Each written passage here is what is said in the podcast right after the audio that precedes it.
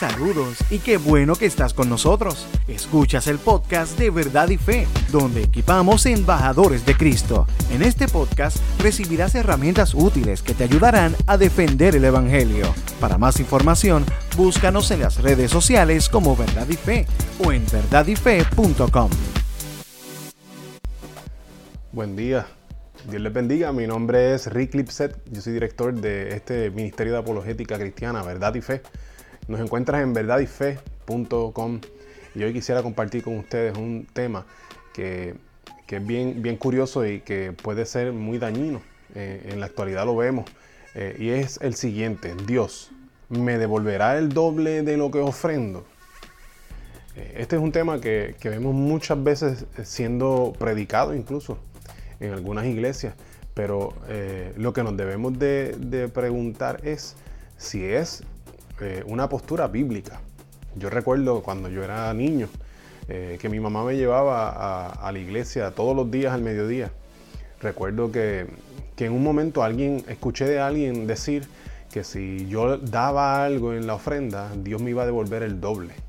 Así que yo recuerdo que yo de niño, tenía quizás un dólar o dos dólares, iba y en el momento de la ofrenda entregaba eh, lo que yo tenía pero lo entregaba sabiendo o pensando que Dios me iba a devolver el doble.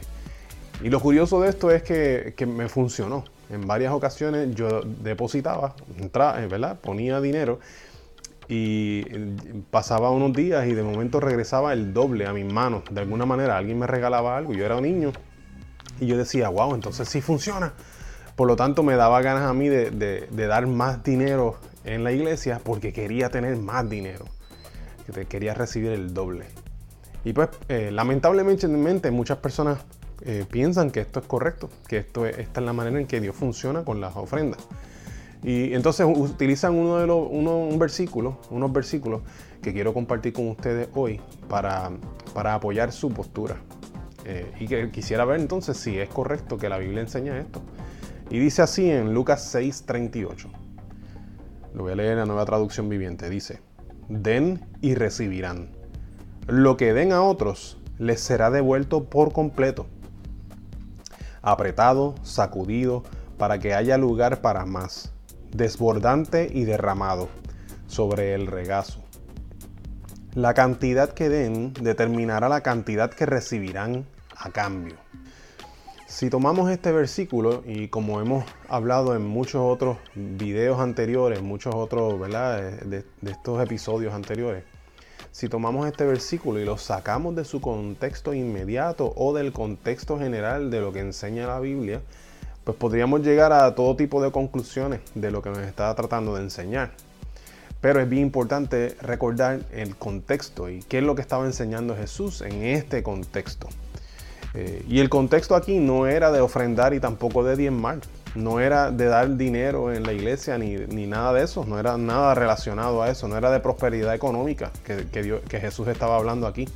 No estaba hablando de prosperidad económica.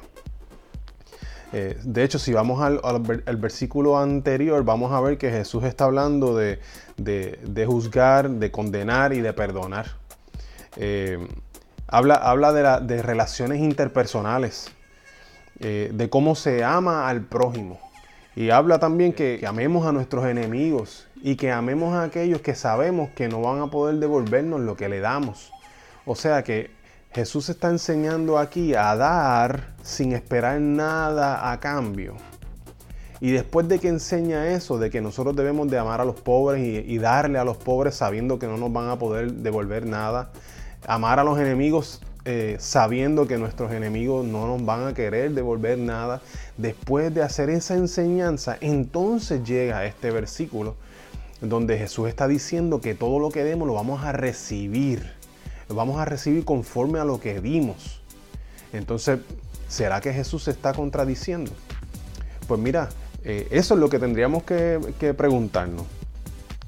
Eh, es importante también que este versículo dice, lo que den a otros les será devuelto por completo. Lo que den. No dice, fíjate, no dice el dinero que le des a otro.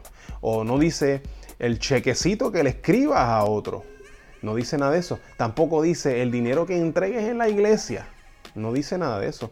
Dice lo que, lo que podría incluir dinero, claro que sí, pero es, es mucho más amplio. Lo que des a tu, eh, a, los otros. Pues mira, si vamos al contexto, está hablando de dar, de dar el, eh, de dar el abrigo y dar la camisa, ¿verdad? Está, hablando de, dar más allá, de, despojarte de, pensar en ti y dar a otros. Pero también podríamos incluir ahí dar oraciones, podríamos hablar de dar comida, de dar de tu tiempo, dar consejos, podríamos hablar de muchas otras cosas, que no es necesariamente eh, dinero lo que está hablando Jesús aquí. Así que es bien importante que no saquemos esta escritura de contexto. De hecho, es importante también saber dónde es que recibiremos ese premio. Porque Jesús en, versículos anteriores está hablando de que lo vamos a recibir, mira, pero es en el otro lado de la eternidad, o sea, no es ahora. Lo que Jesús está enseñando aquí es que el premio lo recibiremos cuando estemos con Él. De eso es que Él está hablando. Necesitamos recordar que la Biblia eh, tiene, tiene respuesta y no, no se contradice. Por lo tanto, podemos ir a otro libro y verificar qué es lo que dice para, para mejorar o para aumentar la enseñanza que recibimos de un solo versículo. Y mira lo que dice en 1 Timoteo 6:10. Dice, pues el amor al dinero es la raíz de toda clase de mal y algunas personas en su intenso deseo por el dinero se han desviado de la fe verdadera y se han causado muchas heridas dolorosas. Así que dar, dinero con la intención de recibir dinero demuestra que hemos tenido o hemos creado en nosotros un amor profundo por el dinero, no por Dios.